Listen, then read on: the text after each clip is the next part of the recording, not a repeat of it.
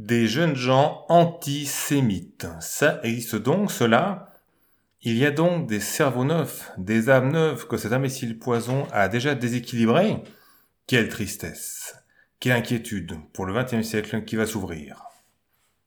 Un conseil de guerre vient, par ordre, d'oser acquitter un Esterhazy, soufflet suprême à toute vérité, à toute justice.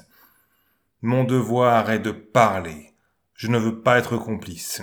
Mes nuits seraient hantées par le spectre de l'innocent qui expie là-bas, dans la plus affreuse des tortures, un crime qu'il n'a pas commis. J'accuse le lieutenant-colonel Dupaty de Clam d'avoir été l'ouvrier diabolique de l'erreur judiciaire, en inconscient, je veux le croire, et d'avoir ensuite défendu son œuvre néfaste depuis trois ans, par les machinations les plus saugrenues et les plus coupables. J'accuse le général Mercier de s'être rendu complice, tout au moins par faiblesse d'esprit, d'une des plus grandes iniquités du siècle. J'accuse les trois experts en écriture, les sieur Bellhomme, Varina Ricoire, d'avoir fait des rapports mensongers et frauduleux, à moins qu'un examen médical ne les déclare atteints d'une maladie de la vue et du jugement. J'accuse les bureaux de la guerre d'avoir mené dans la presse, particulièrement dans l'éclair et dans l'écho de Paris, une campagne abominable, pour égarer l'opinion et couvrir leurs fautes.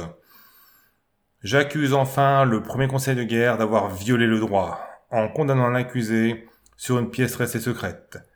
Et j'accuse le second conseil de guerre d'avoir couvert cette illégalité, par ordre, en commettant à son tour le crime juridique d'acquitter sciemment un coupable.